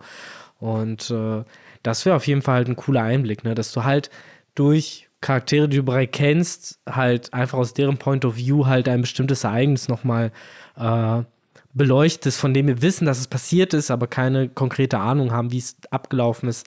Ein anderer cooler Gedanke, was heißt, den ich cool finde, das wäre halt tatsächlich äh, Nico Robbins Mutter, weil ich es halt irgendwie ziemlich cool finden würde, einfach mal zu sehen, auch wie würde so eine Story halt aufgebaut werden, wo du halt sie hast, die halt wahrscheinlich mit irgendwelchen anderen Vertrauten halt durch die Welt reist und halt diese antiken Informationen da irgendwie sucht und halt langsam dieser großen Conspiracy auf, auf die Schliche kommt und halt, weiß ich nicht, erste Briefe ankommen mit, du weißt nicht noch äh, irgendwie, was du hier schnüffelst, so, hör auf, hier irgendwie Fragen zu stellen, von denen du keine Ahnung hast und sowas und wie sich dann das so langsam aufbaut und halt in dieser Tragödie von O'Hara endet oder sowas, keine Ahnung. Äh, solche Sachen halt. Wo man dann einfach Sachen, von denen man weiß, die sind passiert, aber die halt nochmal mit ein bisschen mehr, ein bisschen mehr Details ausfüllt. Ja, auf jeden Fall. So, sowas wäre spannend. Ich glaube, sowas ist ja klassisch oder so. Das macht er eh schon gerne und er ist ja auch der Erste, der sich immer beschwert, so, ah, da hätte ich gerne noch mehr dazu geschrieben oder gemacht, aber ich hatte halt einfach nicht den Platz. Das ist halt die Frage, was halt Spin-off wird. Wir haben ja die Novel of Ace, die dann zu einem Manga auch adaptiert wurde. Also, das ist ja schon gefühlt ein Spin-off. Ne? Ja, so, klar. und ich kann mir sogar vorstellen, dass es irgendwann. Es wurde ja in dem Flashback ein bisschen von Ace gezeigt, aber das waren ja schon mehr Infos in diesen Manga-Kapiteln, dass man da auch noch mal drei Folgen locker draus machen könnte. Und in Zukunft bin ich echt mal gespannt, was das erste Spin-off sein wird, weil es wird safe Spin-offs geben, selbst wenn, wenn die Hauptstory vorbei ist und wo man sich dann sagt, ey, wo wird der Fokus drauf gesetzt? Weil ich kann mir nicht vorstellen, dass wir einen Two-Piece kriegen, also wo die Story dann einfach weitergeht, so One Piece Next Generations, so oder One Piece Z, so wo einfach künstlich das einfach in die Länge getrieben Ja, ja. wird, weil oder verfolgt schon ein thematisches Ende, so wo, wo du weißt, ja, wenn das Ende passiert, wird die Welt komplett anders sein, als sie jetzt gerade ist. Und Kannst auch da dann Spin-off machen von der weiten Zukunft. Ne? könntest Aber du. das können wir uns im Moment einfach noch nicht genau, vorstellen. das ist dann nicht, halt so, wo ich mir denke, dann ist es halt wieder sehr abstrakt, weil es halt was Neues dann wieder ist, wo ich mir dann denke, das könnte vielleicht auch One Piece-Fans abschrecken. Wohingegen, wenn du in der, du selbst wenn du in der Gegenwart spielst, du kannst ja sogar einen ähnlichen Timeslot nehmen von, sagen wir mal, fünf bis zehn Jahren, sagen wir mal, fünf Jahre vor, vor dem eigentlichen, vor der eigentlichen Story bis in die Gegenwart, wo halt dann die Strohhutbande die Journey startet. Also man kann ja selbst die Timeline Ja, so ein nehmen, bisschen um- diesen Better Call Saul Ansatz. Genau, Ne? genau. Dass du halt da einfach, wie Victor schon richtig gesagt hat, einfach Dinge aus der Vergangenheit ein bisschen mehr erklärst, so die dann aber anknüpfen an die Gegenwart. So, und dann erzählst du halt die Stories parallel halt irgendwie, ne? Das wäre schon cool, weil dann, dann wären wir halt auch wieder bei diesem Ding, wie so, ja, weiß ich nicht, ein Crocodile zu den sieben Samurai gekommen ist, wie die da vor fünf Jahren dann noch aussahen, bevor die, bevor Ruffy losgesegelt ist. Wie, ja, auch da so ein bisschen äh, das Machtverhältnis von den, von den Piraten war. Natürlich gab es dann da auch schon die, die vier Kaiser, aber ja, wer, wer war dann, wer waren denn da sonst noch so die, die Großen, die irgendwie vielleicht auch so ein bisschen auf Ruffys Spuren äh, und halt gesegelt sind und halt auch probiert haben, das One Piece zu finden? Pitties wie Don King Zhao. Ja, Ja, Das wer sind ja auch so diese, da ist ja das erste, was einem einfällt, die Supernova, die ja so ein bisschen, ha, wir haben die anderen Wege auf der Grand Line genommen und sind dann alle auf Sabao, die gleichzeitig gelandet. So dieses Gary Eich, ich habe schon zehn Orden. so, haha, ich habe schon zwei Road Poneglyphe, du noch nicht. So, dass man da halt, ja, vielleicht wirklich auch, wer war vor Ruffy am nächsten am One Piece? So jetzt nicht Whitebeard. die, ja, nicht die Kaiser, das meine ich halt. Wer gab es einen Rookie, der vielleicht gescheitert ist? Also Ja. auch da wieder, es kann ja ruhig eine tragische. Story. Ja, es ist Gecko Moria gewesen so. Das ist halt das Ding, ne? Also so ein bisschen, ja, das ist wie bei Avatar, so dieses, die ganzen Avatare davor sozusagen, die existiert haben, so, wer waren die ganzen, die es schon probiert haben? Ja, klar, kannst die Story auch vor 300 Ja. Jahren ansetzen. So, was war da denn so los? Ja. ja. Die haben die Welt schon fest in den Händen der Weltregierung, alles cool, keine Ruffies auf der äh, Du, da kannst du halt so ein, so ein bisschen freier agieren, ne? weil du nicht so ganz haargenau Ja. darauf achten musst, dass Niemandes Eltern sind am Leben und niemand Genau. wird irgendwie eine Verbindung haben. Ja, das ist ja so ein bisschen dieser Ansatz jetzt von, von dem Hogwarts Legacy-Spiel, was ja, glaube ich, irgendwie auch 300 Jahre oder so. 100. Und damit hat das Jahre. ultra viele Connections. Also ständig, allein schon die Schulleiterin heißt Weasley. ja, die ja, Stellvertretende klar. der Schulleiter Natürlich gibt es da so ein paar Easter Eggs, aber es ist halt schon sehr Der losgelöst. Schulleiter von, ist literally ein Charakter aus den Büchern. So, also da sind schon sehr viel, also klar, 100 Jahre vorher, um es ein bisschen von der Hauptstory abzulösen, aber da wird sehr, sehr viel Bezug zu Figuren genommen aus der Vergangenheit. Also Sowas wird übrigens dann auch irgendwann kommen. So ein One Piece Game, was so 200 Jahre vor der Ja, Hauptstory eben. spielt. Oder Dann halt, gib mir einfach ein Spiel, wo ich die Story nochmal durchspielen kann, aber dann von Anfang bis Ende irgendwie so jeden Arc. Wird kommen, Benny. Safe. Wird kommen. ja, wird, wird auch kommen. Kam ja bei Naruto auch. Muss ich aber sagen, wurde irgendwann auch nicht mehr so zauberhaft, wie es äh, wie es am Anfang erschien. So, oh, wie geil, von Anfang bis Ende. Da ist ja sogar noch das drin, aber Ende des Tages. Ne? Ja, es gab dieses Dragon Ball, ne? Dieses blablabla Kakarotte irgendwie, so das soll wohl ganz okay sein, wo man dann auch nochmal die Story durchspielen kann. Also mal schauen. Das heißt so, halt, du- kommt ja immer aufs Gameplay an, ne? Ja. Und wenn es dann am Ende diese Beat'em-Ups sind, Ja. Ja, ja, aber mal gucken. Hauptsache die Story, dass wir die noch miterleben, wie sie zu Ende geht. Ja. So, sind ja noch ein paar Jährchen. Ähm, so, Leute, äh, Ja. wir pusten die ganze Zeit schon in diese ausgehende Glut äh, rein, die dieser Podcast ist. letztes Mal wurden es nicht 70 Minuten, dieses Mal ein bisschen mehr als 70 Minuten, aber nicht zwei Stunden. Daher, äh, ja, haben wir heute so ein bisschen das Timing geschafft. Genau, aber ja, das Chapter war halt, wie gesagt, so viele krasse Sachen sind da nicht passiert. Es gab ein paar Comedy-Moments, gab ein paar sympathische Strohhut-Momente und natürlich, wir haben sie gar nicht richtig erwähnt, die letzte Seite mit den Disgusted Faces, Ja. die ja im Endeffekt äh, eine Hommage sind. Dann waren es, glaube ich, Odin und Whitebeard Mhm. damals im Flashback, als die zusammenarbeiten mussten, haben die ja genau solche Gesichter gemacht. Ja, Oden, glaube ich, als äh, keine Ahnung, wer.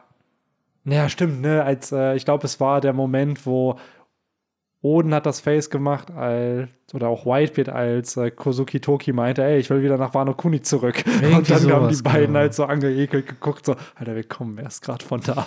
Ja, ja, ja. Kann mich erinnern. Das ist halt das neue Edelface, ne? Das ist so ein bisschen. Ja. Das hatten ja auch schon Robin und so, hat ja, das, genau, ich, als auch. sie auf Ruffys äh, Gefangennahme reagiert haben. Ja, Ach ja, deswegen, das ist natürlich lustig. Äh, was aber auch gleichzeitig signalisiert, dass das hier alles wahrscheinlich auch so kommen wird und dass Mm. äh, es eine friedliche Allianz geben wird. Äh, vielleicht wird irgendwo gebackstabbt, aber wenn Lucky sich dazu entscheiden sollte zu backstabben, dann nur damit er eine blutige Nase sich holt. ja, ich habe auch das Gefühl, so, ah, danke, Strohhut, ich werde jetzt Nico Robin direkt gefangen nehmen. Und Und dann, dann, nur so genau, die Gummihand so, rupp, Ja, ja. so du Nein, das wirst du nicht tun. Ja, so dann halt nicht. Gib mir die Handschellen zurück, so. Ja. so. Dann wird halt einfach wieder die Ecke gestellt, so. Ja. Dann so nochmal so Blick zu Ecki, so. Ja. Du bist vernünftig, so. Ich bin vernünftig, so, während Ja. er die Hände noch so hochhebt. So, Und okay, dann kommt von Lucky noch so, du Verräter. Und der Kino so, ey, ich bin einfach nur schlau. Ja. Wobei das ja eigentlich, finde ich, nicht zu Lucky passt, dass der dann auch so ein, so, so, so der, der äh, Caesar irgendwie wird. Nee, das auf keinen Fall. Also, aber ich könnte mir schon vorstellen, auch wenn er sich jetzt kurzzeitig an sein Wort hält, dass er danach irgendwann sagt, ha, das war nur für den Moment und dann macht er halt Ja, wieder klar. sein eigenes Ding. Den Backstep-Move, So. den äh, traue ich Lucky sowas Ja. von zu, dass er den bringt. Aber Und- das ist halt nicht so dieses, dass er dann von Ruffy einen Nee. auf den Dötz bekommt Nee, und so nee. eine äh, dreifache Ja. Beule be bekommt. Ja, wobei bei Gear 5 weiß man leider echt nicht, was, was Oda da halt macht. Aber ich glaube auch nicht, dass er zu Caesar wird. So dieser, weil Caesar wird dann tatsächlich einfach nur noch Comic Relief Charakter, Ja, ja. ne? So, und Eki ist da, finde ich, noch zu ernst und auch symbolisiert ja auch was anderes. Irgendwie. Äh, Lucky, Lucky, sorry. sorry. Eki ist ja ein netter Mensch. Nee, Bei Eki kann ich es mir schon mehr vorstellen. Ja. Nee, Eki ist, glaube ich, auch ehrenhaft. Der wird da das jetzt nicht so hintergehen. Der wird da sowas sagen wie, ja gut, so dieses Mal, so wie Smoker. So, ja. okay, jetzt. Zwinker, so, hey, komm, Jetzt sind wir einmal, quitt wir sind für jetzt. Quitt, genau. Ja. So, aber lauft uns nicht nochmal über den Weg. Ja. Weil dann. Und dann fragt Zoro, ja, was dann? so, Und dann ja nichts. Oh, Ja. Mann, ey. Das finde ich halt interessant, dass man es halt Lucky einfach zutraut. Damals bei Crocodile hatte man so, ah ja, und dann war Crocodile aber der größte Ehrenmann gefühlt auf Marineford, ne? Mhm. Von Ace gerettet, dann Ruffy und Jimbei gerettet und so, was er ja alles hätte nicht tun müssen. Mhm. So. Hat sich nicht auf der Flamingos Seite geschlagen. Ja, Als das Ich freue mich auf das. Wiedersehen. von ja, Ruffy das und wird, das wird interessant. Und auch Robin, wenn die beiden, die haben ja in dem Stampede-Film einmal kurz hatten der einen kurzen Moment, wo Crocodile und Robin, oh, Miss All Sunday. So, weil es wird safe so ein Moment kommen. Der wird die ja nicht Nico Robin nennen. Ja. So, daher, Who knows, who knows. Ja. Mal, mal sehen, wie er sie nennt und wie Ja. er dann geantwortet es wird. wäre halt cool einfach, weil, weiß ich nicht, es ist so, sind ein Team gewesen, auch sehr lange sind die beiden ein Team gewesen, ne? Und dass man da halt dann wieder so, ha, das Crocodile wird erleben, wie Pluton aktiviert wird. So, aber er ist halt nicht der, der die Waffe steuert. Mal schauen, ob er es überleben wird. Oder ob er Ja. sich nicht in einen seiner halsbrecherischen Marinejagden äh, Ah, maybe. in den Tod stürzt. Ja. Hey, das könnte, glaube ich, vielleicht nach Egghead kommen, dass wir mal Kopfgelder kriegen von Marinesoldaten. Weil es wurde so groß angekündigt. Und ganz ehrlich, oder gehen langsam die Piratenkopfgelder aus? So, Eben, er hat ja nur noch gefühlt vier Charakter, die relevant sind, von denen es uns interessiert. Das heißt, wa- gib, gib uns die andere Seite mal. Und wie witzig wäre es ja generell halt auch, sich zu überlegen, wie sieht denn dann so ein Kopfgeldposter von Kizawa aus? Hat er ja schon gezeigt, oder? Die sind Hat ja er? dann so, das Bild ist eher so, ja, es hat, ist halt nicht quadratisch, ist eher so eine Ovalform Mm. irgendwie. Also man hat das ja mal mit den Sternen dann auch noch gesehen, die da gezeichnet Ah, wurden. so. Also schon, das Design ist auf jeden Fall anders. Die Frage ist halt auch, wenn du jetzt so einen Marine-Dude packst und das Kopfgeld einstreichen willst, wo bringst du das denn hin? Haben die denn auf jeder Insel dann äh, so, eine, so eine Annahmestelle? ja, wer weiß, ne? So, oder musst du halt immer zu dieser Insel von, von Buggy kommen und Ja. da halt hinbringen, ne? Wahrscheinlich. Ja, aber Ja. ich meine, die hat das mit normalen Kopfgeldern funktioniert. Ne? Ja, da Ja, haben da- die das ja mal zur Marinebasis. Genau, da kannst du gemacht. ja, da ist ja wirklich, die haben da ja eine Institution für, ne? Aber die Cross Guild, ja, maybe, ne? Vielleicht expandieren die dann ja. Vielleicht haben sie erstmal nur drei Filialen, dann ein paar Monaten zehn, wer Ja. weiß. So. Alle in Form von Buggys Gesicht. Und dann Ja. fragen sich die anderen, aber was soll die Scheiße? Und Falk musst- gesagt, ich hätte gerne ein, einen Laden, der aussieht wie ich. Warum sieht das alles aus wie Buggy? Ja. Ah. Ja, gibt's die Gibt es Währung- nur Buggy-Action-Figuren? Ja, die Währung ist auch nicht Barry, sondern Buggy Dollar. Oder so. Ja. die dann einfach irgendwann nach der Inflation nichts mehr wert sind, so Ja. nach dem Ende der Story. War das nicht in irgendeiner Serie, wo dann noch so, ah, du willst mit den Dollar, äh, nee, nee, in, wo irgendwer meinte, ah, ich bin mega reich, ah ja, klar, dann können wir das machen. Und dann war es so, ah, okay, und dann hat er halt mit so Spielgeld oder so bezahlt, aber da, die hatten dann auch so einen anderen Namen. Und mir fällt gerade nicht ein, welche Serie das war. Ich glaube, das war auch irgendwas von Disney. Hm. Äh, aber ja, vielleicht fällt es mir bis zur Ich nächsten weiß nur noch Folge bei. Spongebob, wo er dann mit den Bubble Geld bezahlt hat. Nee, das, das war es nicht. Ähm, aber stimmt, das gab es auch noch. Bubble-Geld ist aber ja legit. In den neuen Staffeln haben wir auch erfahren, Bubble äh, Bro gibt es ja immer noch. Und der hat auch eine Bubble-Familie und es Kumpelblase. gibt Kumpelblase und es gibt ja eine ganze Kumpelblasen-Zivilisation mittlerweile mit Echt? einer Stadt. Ja, ja. krass. Der hat, der hat da richtig expandiert. Deswegen ist auch Blasengeld dann legit. Wahrscheinlich haben die eine stärkere Wirtschaft als Bikini Bottom mit ihrer krossen. Krabbe. Bikini Bottom, ey, bei TikTok hat einer jetzt einfach Frankfurt Bottom gemacht und da halt so eine Parodie von SpongeBob in Frankfurt gemacht. So Mr. Krabs hat natürlich eine Shisha-Bar statt der großen Krabbe. Ich glaube, das hast du mir mal gezeigt. ja, und Thaddeus einfach schön mit Bomberjacke kommt er da halt so.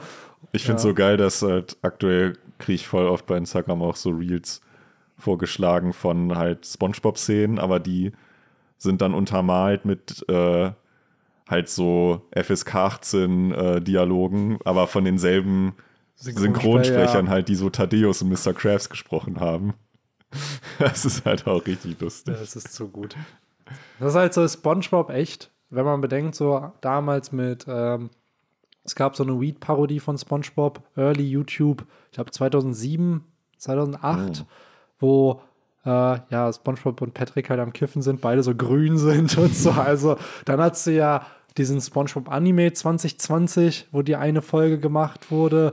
Dann ähm, hast du halt SpongeBoss, ne, mit San Diego so im deutschen Rap-Game, so, wo halt ein Schwamm einfach rappt. Es ist halt interessant, wie sehr dieses Konzept von SpongeBob genommen wird und einfach auf so viele Arten in irgendeiner Weise adaptiert wird. Ne? Wie du auch schon sagst, einfach neu synchros machen mit den Synchronsprechern, nur halt in- aus anderen Szenen. Ne? Ja, ja. Also schon interesting, wie einfach SpongeBob so ein schönes Mittel der Kommunikation eigentlich ist und auch von, für Stories halt da ist. Und ne? mittlerweile gefühlt jede Szene für irgendein Meme herhalten kann. Ja, safe. Safe. Aber ja, auf der tollen Note mit SpongeBob äh, können wir Besser die Folge wird's nicht. beenden. Besser, besser wird's nicht. Nee, besser wird's nicht. Ihr könnt ja eure Favorite SpongeBob-Memes in die Kommentare mal posten, welche ihr toll findet. Ja. Ähm, und vielleicht eure Meinung auch zum Chapter äußern, falls ihr wollt. Äh, nächste Woche geht's mit Chapter 1076 weiter. Ich schätze mal, danach kommt ein Break wieder, weil dann sind wir wieder drei Chapter drin. Danach vielleicht wieder ein Bender-Talk. Und ja, das Ja. wär's von mir. Wir bleiben dran, wir liefern weiter. Und ja, lasst gern noch einen Kommentar oder ein Like oder ein, oder ein, eine Bewertung, eine 5-Sterne-Bewertung im besten Fall äh, bei Spotify. Und wer ganz, ganz viel Liebe dalassen will, kann uns auch gerne, äh, ja, wie, wie nennt man es, kann gerne Mitglied werden. Yes. Ähm, yes. Falls ja. man supporten will. Genau. Wäre Aber sweet. das war's dann auch von mir. Wir hören uns nächste Woche. Äh, jo, genau. Ich äh, würde mich auch verabschieden. Und für wen das von Peace Chapter diese Woche vielleicht noch nicht ganz genug war, äh, große Dinge sind geschehen. Das ist jetzt mein Rauschmeißer an euch und danach können wir auch gerne den Podcast beenden. Äh, und zwar kam der neunte Teil von JoJo's raus. das erste ja. Chapter ist da. Und äh, falls ihr immer noch nicht wisst, ob das was für euch ist, möchte ich euch hier gerade ganz, ganz kurz äh, den Klappentext vorlesen. Äh, Oahu, present day. Dua Lipa is a trending musician. COVID is still a major concern. On this island lives a 15 year old boy named Jodio Joestar. Living with his brother and mother, he acts as a dealer for certain illegal substances. One day, his employer comes and shows him an excellent find. A Japanese person has landed in Hawaii with a diamond worth over $60 million. Normally, it would be impossible to steal, but for someone with a stand, hmm. Und äh, ja, wer Bock auf Covid und Dua Lipa hat, der geb, gebe sich das. Nice. Muss ich mir auch mal durchlesen. In dem Sinne, haut da rein. Ciao, ciao.